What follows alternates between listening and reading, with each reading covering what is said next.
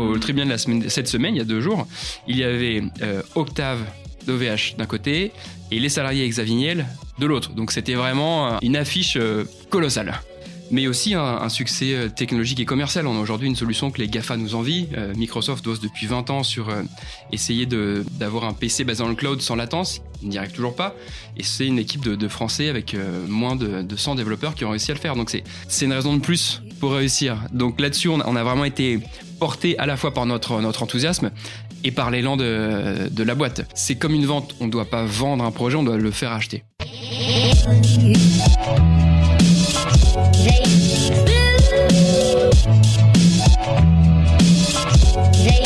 Bonjour, bienvenue sur le podcast de We Are Sales by DCS. Je suis Pierre Michel, cofondateur de Dreamcatcher Sales, l'agence de recrutement et de consultants experts en business développement. Nous partons ensemble à la rencontre de personnalités inspirantes de la vente, entrepreneurs, directeurs commerciaux et bizdev.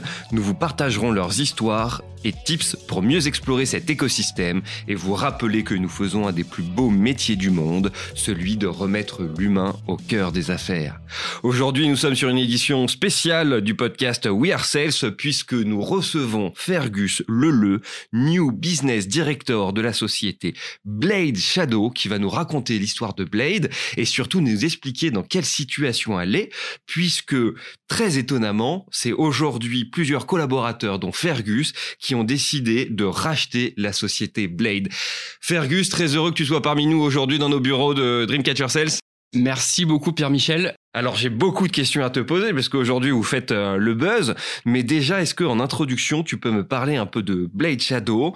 Euh, Qu'est-ce que fait cette société? À quel besoin euh, le produit Shadow répond aujourd'hui sur le marché? Et qu'est-ce qui fait qu'aujourd'hui, après avoir levé plus de 135 millions d'euros, bah finalement vous vous retrouvez en liquidation judiciaire et que vous avez décidé de racheter la société? Effectivement, bonne question.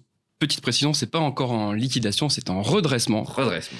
Petite subtilité, bah, Blade, société que tout le monde connaît, en tout cas son produit Shadow, qui a un PC dans le cloud, c'est une idée un peu folle et c'est vrai que le, vous allez voir au cours de cette interview, on va découvrir une histoire complètement dingue et pour lequel je pense que peut-être Netflix nous appellera pour euh, pour euh, pour adapter en, en film ou en série parce qu'il y a vraiment des rebondissements complètement dingues depuis cinq ans mais démarrons maintenant. En gros, Blade, c'est l'histoire un peu folle de, trois amis, donc deux cousins, qui ont eu l'idée, il y a plusieurs années maintenant, de développer un PC dans le cloud. Jusqu'à présent, on parlait de cloud uniquement pour le, stockage de données. Là, on parle vraiment de compute, de compute power, et donc d'avoir accès à un PC complet qui est basé dans le cloud. Et c'est pas n'importe quel PC. Aujourd'hui, on, on, stream un PC extrêmement puissant, et donc on fait de l'encodage vidéo, audio, pour donner accès à une machine de guerre. Cette machine de guerre, elle permet de faire à peu près tout ce qu'on veut, comme un PC en local.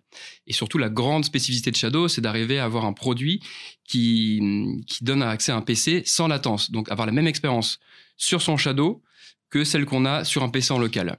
Le business, il est simple. Initialement, il a été... Euh, pensé pour les gamers. Pourquoi les gamers alors qu'on a un PC complet, on aurait pu dire faisant du B2B tout de suite. Sauf que les gamers, la stratégie initiée euh, par, le directeur marketing Yanis de l'époque, qui est indécise d'ailleurs euh, avec moi, c'était de se dire Commençons par le gaming parce que les gamers sont les gens les plus intransigeants. Si on arrive à convaincre les gamers, on pourra convaincre l'intégralité du public. Et donc il a mis en place la stratégie qu'il appelle celle du pod geek, c'est-à-dire que quand tu cherches à acheter un PC, tu vas demander à ton pod geek qui va te recommander le meilleur matériel possible.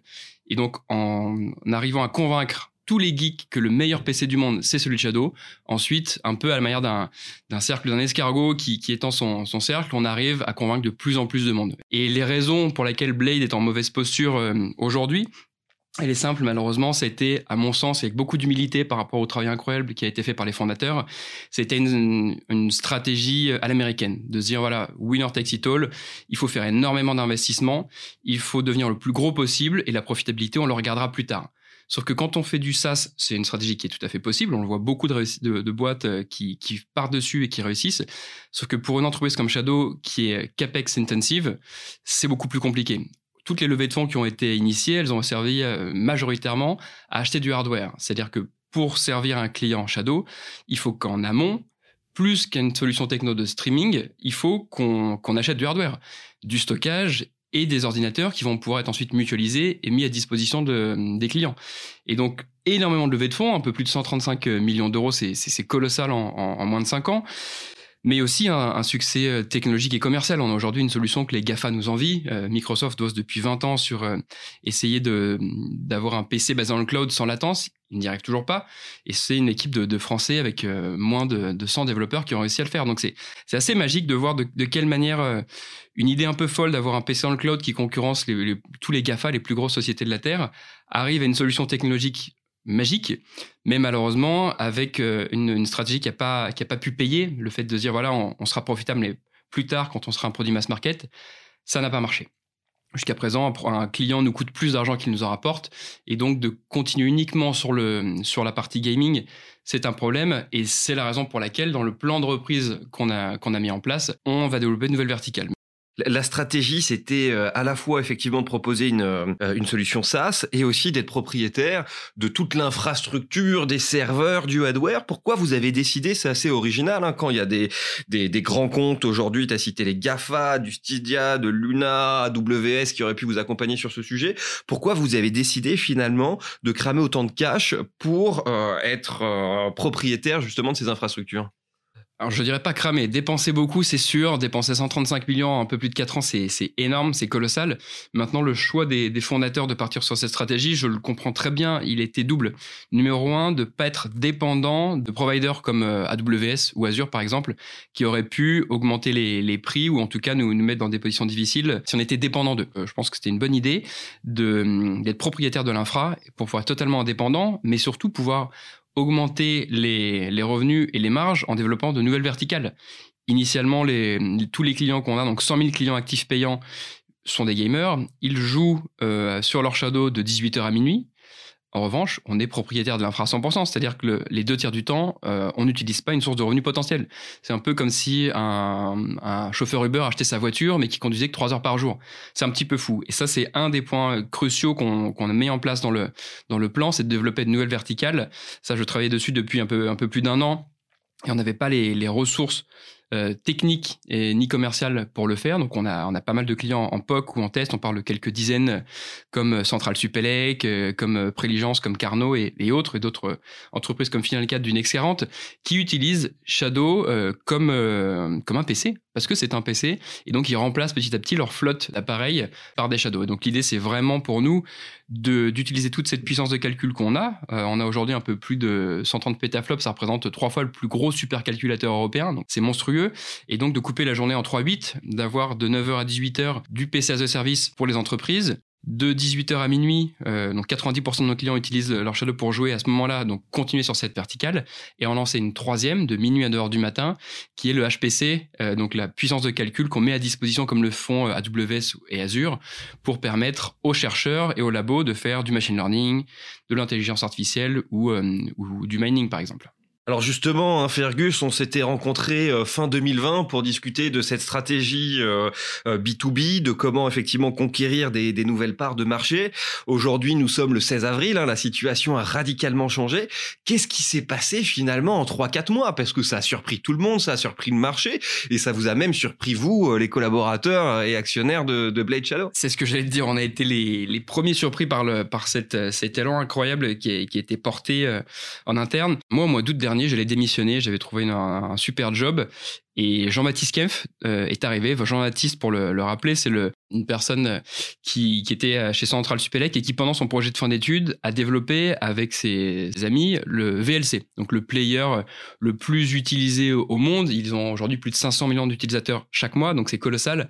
Ils ont des clients comme euh, tous les GAFA utilisent cette solution euh, en open source. Donc Jean-Baptiste est arrivé en août dernier et il a, il a rencontré tout le monde, pas que les techs. Et quand je lui dit que j'allais partir, il m'a dit non, attends, c'est pas possible. Il faut que tu restes et avec d'autres personnes, on va monter une task force et on va développer un plan de relance de l'entreprise.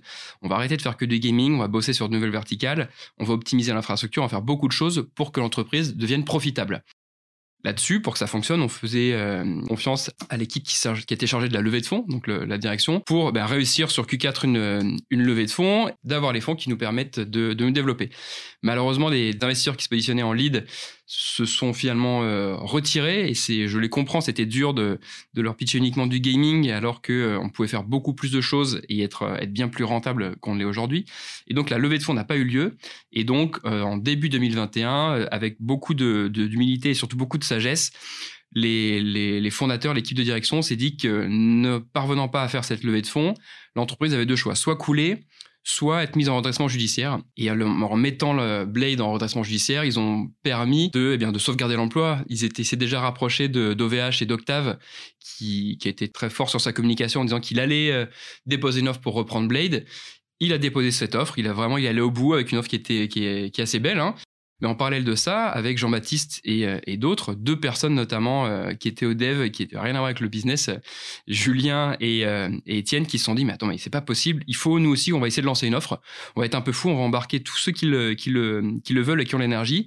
Et donc ils en ont parlé à Jean-Baptiste, ils en ont parlé à, à Yanis, qui est notre directeur marketing, qui est venu m'en parler, et, je les ai rejoints dans cette aventure un peu folle. Virginie de l'infrastructure est aussi venue pour qu'on ait vraiment une, task force qui touche à toutes les branches cruciales du business initialement, on s'est dit, bon, attends, OVH est là, il n'y aura peut-être pas d'autres offres de, reprise, donc on va monter, nous aussi, une offre, mais pour challenger Octave, pour faire en sorte qu'il augmente, un, euh, le prix de cession, le nombre d'emplois gardés, le, plan de, relance, et qu'on qu'on permette à la société d'avancer encore plus vite en mettant OVH euh, en, concurrence. Et puis finalement, au bout de, bout de la première demi-journée, on s'est dit, mais plus que de, faire une, une offre concurrente, on va tout donner pour arriver à une vraie offre. Ce qu'on avait entre les mains, c'était de l'énergie, la connaissance, du produit, des finances, de la tech, euh, du bizdev pour aller chercher des fonds. Mais c'est bien ce qui nous manquait, les fonds. Et donc moi, j'ai été en, charge avec Jean-Baptiste de contacter toutes les personnes de la, place pour pouvoir eh bien, avoir un financement et compléter notre offre qui était très belle sur le fond, mais qui manquait de capitaux. Et donc, on a bossé comme des fous pendant euh, plus de dix jours pour arriver finalement à, décrocher le Graal. Mais la première demi-journée, j'ai appelé tous les VC que je connaissais qui m'ont dit Fergus, franchement, c'est top ce que tu fais. Le projet est bien, mais en 10 jours, on peut pas débloquer les 30 millions dont tu as besoin. C'est impossible. Donc j'ai commencé à appeler les gros business angels. J'ai euh, juste Fergus, comment vous avez calculé? Parce que effectivement c'est complètement fou. Euh, vous vous mettez à 4-5, euh, vous réussissez à avoir quand même un des collaborateurs dans chacun des pôles principaux de, de l'entreprise, tech, market, infrastructure, vente, une grosse pression. Euh, J'imagine que l'ambiance doit être un peu spéciale pendant électrique. cette électrique pendant cette période. Switch, allez, on y va, on fonce. Comment on passe effectivement de cette première demi-journée de, de, de travail euh, avec ses collaborateurs. Ah, je décroche mon tel et je contacte les fonds. Comment ils t'ont reçu? Comment ça s'est passé? Est-ce que tu t'es fait accompagner? Comment tu as trouvé ces contacts? Comment vous avez estimé ce besoin de financement de 30 millions d'euros? Parce que ça paraît quand même délirant. Parce que vous étiez quand même un ex 40, SBF 120. Euh, on part du principe quand on lève plusieurs euh, dizaines de millions d'euros qu'on est too big to fail, que quelqu'un mettra toujours au pot. C'était quoi la, c'était quoi la démarche? Comment tu t'y es pris? Effectivement, c'est un peu fou. Moi aussi, j'ai, je suis le, le, salarié qui a investi le plus d'argent dans cette entreprise. J'ai mis une grosse partie, bah, tous mes bonus de, de FCure euh, gagnés au cours des dernières années avant de rejoindre Blade, je les ai investis dans, dans la société. Et pour le coup, tu sais qu'un sales qui perd, c'est pas un, un sales qui est pas content, qui va tout faire pour aller euh, récupérer ce qu'il a perdu ou en tout cas aller, aller gagner sur de nouveaux fronts. Et donc ça, c'était pour moi une énorme motivation. C'est euh, sauver la boîte, mais aussi sauver mes, mes investissements. Et donc du coup, ce qu'on a fait, c'est qu'on a vu qu'Octave prévoyait une, un plan de relance à plus de 30 millions d'euros. Donc on s'est dit qu'il fallait avoir au moins 30 millions d'euros. Et surtout avoir des, capitaux euh, français. On ne pouvait pas les taper à l'international en Angleterre ou aux US, là où c'est plus facile de débloquer des plus gros montants. Mais on s'est dit que la société et surtout la solution était un enjeu stratégique pour la France, je le pense sincèrement. Et donc on s'était dit que le, juge au tribunal privilégierait des, des capitaux des entreprises françaises. Donc ça a réduit le champ des possibles, mais on y allait. On a essayé de contacter les anciens investisseurs qui, eux, s'étaient dit aussi comme nous, too big to fail, mais finalement si. Euh, le plus gros investisseur de la société, euh, Nick, qui est un entrepreneur thaïlandais, n'a pas pu remettre au pot. Malheureusement, euh, il y a une partie de ses fonds qui sont, qui sont bloqués pour l'instant. Donc on était, on a tous cru qu'il pourrait sauver la société. C'était pas le cas. Donc c'était à nous vraiment de, prendre les rênes et de tout donner pour, le, pour la sauver. Et donc, on a appelé tout le monde, les VC, les fonds de retournement, on dit que c'était impossible, surtout sur ces, sur ces montants, débloquer 30 millions en une semaine, c'était pas, Impossible. Ils t'ont dit ça après étude du dossier ou c'était vraiment conversation téléphonique euh, Tu les appelles, tu dis salut John, euh, j'ai besoin de, de, de 30 bars, euh, et tu les as en stock Ça se. Bon, en fait, je leur explique le plan. Je dis voilà, vous nous connaissez, donc j'ai appelé en priorité Serena avec Kamel et Gilles chez Eris, deux personnes que j'apprécie beaucoup et qui connaissent bien le, le dossier. Et donc je leur dis voilà, on a un plan, c'est de faire A, B, C. Euh, numéro 1, réduire les dépenses inutiles. Euh, numéro 2, euh, augmenter le revenu avec le B2B. Et numéro 3, avoir une, vraie stratégie de croissance profitable. Ils me répondent, bon, bah, c'est top, c'est ce qu'on a toujours espéré pour cette société. Malheureusement, c'est, c'est pas arrivé assez vite. En revanche, trouver 30 millions, les débloquer, les mettre sur un compte en une semaine, c'est matériellement impossible pour un fonds. Donc, d'où ma stratégie d'avancer, de se dire j'ai deux nouvelles options maintenant. Puisque les fonds pourront pas m'accompagner, je vais numéro 1 avancer avec les business angels qui vont pouvoir débloquer des fonds plus facilement et surtout c'est leur argent, donc euh, appuyer sur le bouton euh, de manière extrêmement rapide. Et en parallèle de ça, la deuxième idée était de d'ouvrir des canaux de communication avec les autres les offres concurrentes pour qu'ils euh, nous contactent s'ils voulaient avoir le soutien des salariés, rapprochement des offres, pour qu'on soit plus fort à deux. Et face à moi, donc j'avais OVH d'un côté, j'avais Alzo qui est un grossiste informatique suisse qui pèse un peu plus de 13 milliards, et j'avais Scaleway qui est une filiale du groupe Iliad. Donc on appelle, on appelle, on appelle tous les business angels. Je fais la rencontre euh, grâce à Gilles, la rencontre de David, super mec vraiment incroyable chez Angel Square, qui se met à fond sur le projet. Donc on bosse euh, un peu plus de 20 heures par jour pendant une semaine pour euh, eh bien démarcher tous les tous les gros BA de France. Et je vois un moment sur la plateforme que euh, Jacques-Antoine Grandjean est intéressé par le projet. Je récupère son mail, je lui envoie un mail, Jacques-Antoine ne répond pas mais dans les deux heures qui suivent son, son CTO Julien Mangeard me rappelle, me dit bon bah Jag est intéressé par euh, par le sujet, il m'a missionné pour venir te voir et en parler. Je le pitch, il trouve qu'il y a quelque chose à faire, il nous rejoint au bureau et donc tous les, les six collaborateurs et Julien on travaille sur le BP, on le décortique dans tous les sens et on voit qu'il y a vraiment quelque chose à faire. Il est convaincu. Il fait son retour à, Jag et Jag lui, lui dit Bon, bah, tu sais que Xavier Niel est mon meilleur ami. Il a une offre euh, via Scaleway euh, qui est positionnée sur le dossier. Je peux pas y aller s'il n'est pas d'accord. Donc Jag organise un rendez-vous entre euh, avec Xavier Niel, auquel est convié Jean-Baptiste notre CTO et moi-même.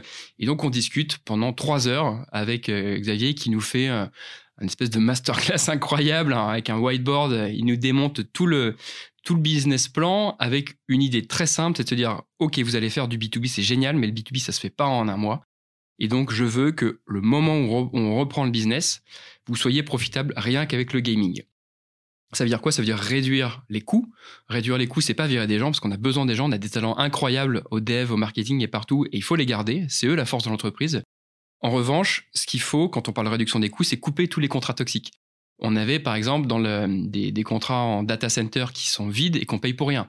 Aujourd'hui, chez Blaze, on est propriétaire de l'infrastructure, mais on loue des murs à des tiers de confiance. Et donc, malheureusement, dans, dans l'idée de, de, de, croissance extrême, où l'ancienne équipe imaginait avoir des centaines de, de milliers de clients en, en, quelques mois, ils avaient anticipé la levée de fonds, donc ils avaient commencé à souscrire à des contrats data center mmh. vides, avant même d'avoir les serveurs. donc, il y a beaucoup d'argent qui pouvait être économisé. Et en parler de ça, voir de quelle manière est-ce qu'on allait pouvoir construire de nouvelles offres sur le gaming en ajoutant plus de fonctionnalités, mais en augmentant les prix. Ça sert à rien de continuer un business qui est pas profitable. Il faut au moins être à l'équilibre et on fera du profit avec le B2B.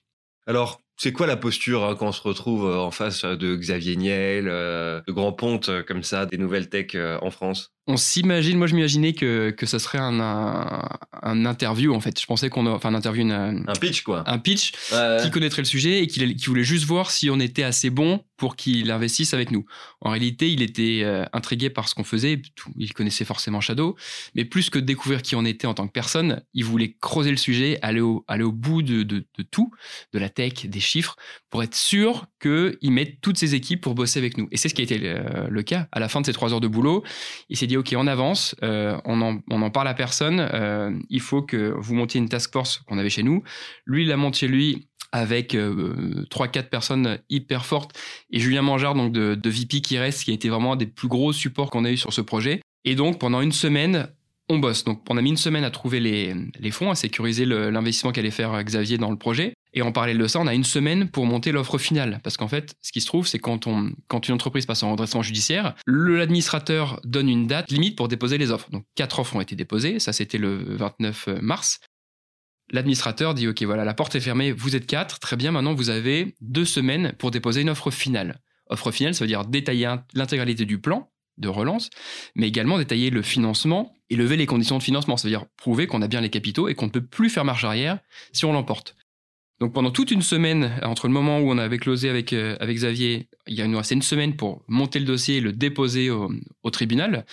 On le monte, donc pendant cette semaine, c'est jour et nuit à bosser avec les six de chez nous, les équipes, et Xavier aussi en direct, plusieurs heures par jour, jour et nuit d'ailleurs, à travailler dessus. Donc c'était hyper stimulant et une posture qui était hyper saine en fait. Euh, Xavier Niel, c'est quelqu'un d'humain, alors certes qui est beaucoup plus fort que la plupart d'entre nous, mais, euh, mais qui, qui parle des sujets comme on s'en parle aujourd'hui. Et donc qui permet vraiment à chacun de donner le, le meilleur avec un objectif ultime qui est le même pour tous, c'est de remporter la victoire. Le, fait d'avoir une carrière euh, sales, justement, ça t'a aidé dans cette négociation? Si négociation il y a eu, en tout cas, euh, il, faut quand même convaincre, hein, il faut quand même démontrer une posture qu'on va réussir à, remonter une boîte, redresser une boîte, il faut avoir un certain charisme, une certaine légitimité. Est-ce que ton parcours justement de commercial t'a aidé dans, dans, toute cette démarche? Parce qu'aujourd'hui, tu as des, des petits yeux, euh, je le vois, parce que nous sommes le 16 avril. C'est ça. Donc tout ce qu'il vous dit, il l'a fait là ces deux dernières semaines, il vient enfin, ils ont, vous avez déposé quoi? L'offre il y a deux trois jours? On l'a déposé jeudi dernier à minuit et entre-temps, on a préparé toute l'audience qui a eu lieu au tribunal. Donc, euh, dépôt des offres finales jeudi dernier à minuit et mardi après-midi, c'était l'audience au tribunal. Donc, OVH, finalement sur les quatre, on n'a pas revenu là-dessus, mais sur les quatre offres initialement déposées, il en restait plus que deux. OVH est resté. Le grossiste informatique Alzo est sorti de l'équation de, par son, son propre fait. Et donc, euh, Scaleway, qui est une filiale du groupe Iliad, s'est retiré pour que notre offre, euh, celle des, salariés, soit financée par le groupe Iliad en direct. Et donc, si on l'emporte, on devient une filiale du groupe Iliad. Et donc, c'était vraiment un duel au sommet. Au mmh. tribunal la semaine, cette semaine, il y a deux jours, il y avait euh, Octave d'OVH d'un côté et les salariés Xavier de l'autre. Donc, c'était vraiment une affiche euh, colossale. Ouais, j'aurais aimé être présent justement sur cette, sur cette affiche tu as su convaincre, tu as su en deux semaines avec euh, tes collaborateurs euh, lever quand même plus de 30 millions d'euros. Hein, c'est pas rien, c'est quand même un sacré succès dans une situation en plus une actualité qui est quand même un peu euh, complexe. Comment a réagi les autres collaborateurs de, de Blade sur ces deux dernières semaines quand ils ont su que vous vouliez effectivement reprendre la main sur la société Est-ce qu'ils vous ont justement encouragé Ils étaient fiers que les salariés de Blade puissent reprendre la main sur leur futur ou au contraire ça a pu euh, susciter un peu de jalousie, de friction, à la fois auprès de vos collaborateurs et auprès du board bah, on a eu la chance vraiment depuis le début d'être nous-mêmes. C'est-à-dire qu'on a une, approche de transparence chez Blade. Un exemple, c'est que depuis toujours, il y a une communication horizontale qui est dingue. Il n'y a pas une information qui circule pas chez Blade. Ça, certaines personnes euh, qui silotent un peu euh, peuvent s'en arracher les cheveux, mais, mais chez nous, c'est comme ça. Euh, l'information circule. Et donc, en étant vrai, les, gens savent qui on est. Et forcément, j'imagine que certaines personnes pensent qu'OVH serait peut-être meilleur pour la société, mais la plupart des, des, salariés, une énorme majorité, sont avec nous et donc on ont tous proposé leur aide, ont tout fait pour nous aider. Donc on a vraiment été hyper euh, à la fois hyper encouragé, mais aussi challengé. Si tu sais que tu as 170 personnes qui sont derrière toi qui disent Allez, il faut le faire, les gars, il faut, il faut que vous réussissiez, c'est une raison de plus pour réussir. Donc là-dessus, on, a vraiment été porté à la fois par notre, enthousiasme et par l'élan de, de la boîte. La réponse du tribunal, c'est dans deux semaines, je crois. Hein. C'est fin avril, c'est ça? Exactement, le 30 avril, euh, en fin d'après-midi, on saura qui l'emportait de ce duel des, titans. Donc on est entre-temps, on continue de, bah, travailler parce que maintenant qu'on a le, plan est définitif, le financement est aussi, mais il faut anticiper la suite. Si on gagne, il faut que tu sois prêt pour pouvoir démarrer Day One. Et eh ben justement, alors c'est quoi le plan d'action? T'arrives, vous avez euh, vous avez eu les fonds, le tribunal vous accorde effectivement la, reprise de Blade. C'est quoi les premières étapes? C'est c'est quoi votre plan d'action? C'est quoi votre vision des, prochaines semaines qui vont qui vont suivre? La première chose, c'est l'interne. C'est d'expliquer tout ce qu'on a fait pendant ces, ces dernières semaines et d'expliquer comment on l'a fait et pourquoi. Pourquoi est-ce que les salariés ne le savent pas encore? C'est parce qu'en fait, dans, ce, dans un dossier de reprise, en tout cas de redressement judiciaire, les différentes offres dont on fait partie n'ont pas le droit de communiquer avec les salariés. Donc tout leur soutien, on, l'a vu sur les réseaux sociaux, on, l'a vu sur les, réponses qu'ils faisaient en commentaire aux posts qu'on faisait sur LinkedIn pour montrer les, les étapes. Mais on n'a pas pu discuter en direct avec, avec les salariés. On a vu leur soutien, on l'a senti, mais on n'a pas pu leur expliquer ce qu'on faisait, comment on le faisait et pourquoi on le faisait. Et donc ça, ça va être la première étape, c'est de, de recommuniquer pour expliquer tout ce qui a été fait et de les remercier forcément pour le soutien qu'on a, qu'on a vu, mais également de repenser le travail dans les équipes. Il y a plein de choses incroyables qui ont été faites chez Blade, mais comme toute boîte, régulièrement, il faut repenser le modèle et il faut l'adapter, l'ajuster. Et donc là, au regard de la, de la structure actuelle et du plan qu'on veut mettre en place avec le développement de nouvelles verticales et avec euh, donnant beaucoup plus d'autonomie aux équipes, on a vraiment beaucoup de travail à faire et à mettre en place justement des, une nouvelle stratégie de, de travail ensemble. Ça, ça va être la première étape. Le reste suivra le développement euh, produit et tech pour, euh, pour lancer du B2B, c'est sûr, mais continuer à, avancer euh, sur l'humain et sur la tech. On a une boîte 100% tech, il y a peu de boîtes aussi tech que, que Blade en France. Faisons en sorte qu'elle continue et surtout avec des, avec des bases extrêmement solides. Et c'est pour ça que le projet industriel qui a été imaginé par Xavier Niel en, nous soutenant, c'est quelque chose qui est génial. C'est-à-dire qu'on va pas continuer à lever des fonds tout le temps, mais on va avoir une structure euh, dans laquelle on est profitable et donc qui nous permet de réunir des capitaux d'une autre manière, avec du financement bancaire par exemple au sein du groupe Iliad, pour ne plus avoir à lever des fonds tout le temps et un à se diluer et deux à perdre une énergie folle dans ces levées de fonds. Euh, c'est chronophage, ça prend de l'énergie, ça peut créer des dissensions internes.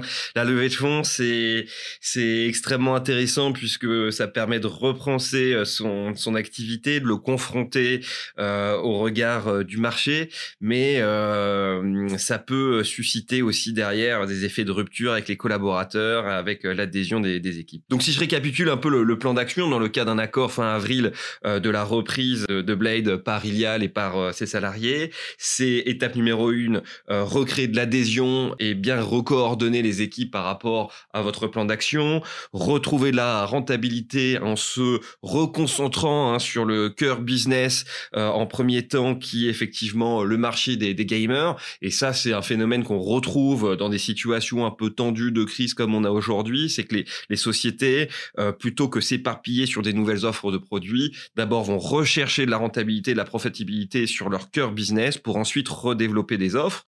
Troisième élément que j'ai retenu un peu dans votre champ d'action, c'est continuer de travailler la tech, toujours pour garder une avance hein, sur euh, sur le marché. Tu disais les petits Frenchies euh, qui font saliver euh, les Gafa, mais ça, ça me plaît parce que on a beaucoup de choses encore à apporter euh, sur le marché.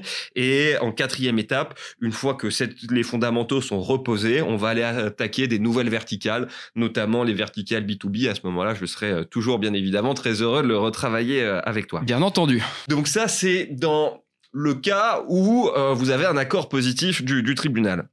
Malheureusement, il y a aussi euh, le risque hein, euh, que euh, bah, l'offre euh, arrive dans les mains d'OVH. Ça serait quoi ton plan d'action? Est-ce que tu t'imagines rester dans la société? Est-ce que bah, finalement il y aurait un certain malaise? Euh, Comment tu verrais les choses dans cette situation? Ou alors tu peux très bien me dire, moi je suis très optimiste, je pense qu'un seul objectif et je regarde pas des plans, bas, des plans B ou des plans C il faut toujours regarder un plan B et un plan C. C'est comme ça qu'on qu réussit, en tout cas qu'on ne tombe pas et qu'on se relève si, si on tombe à un certain moment.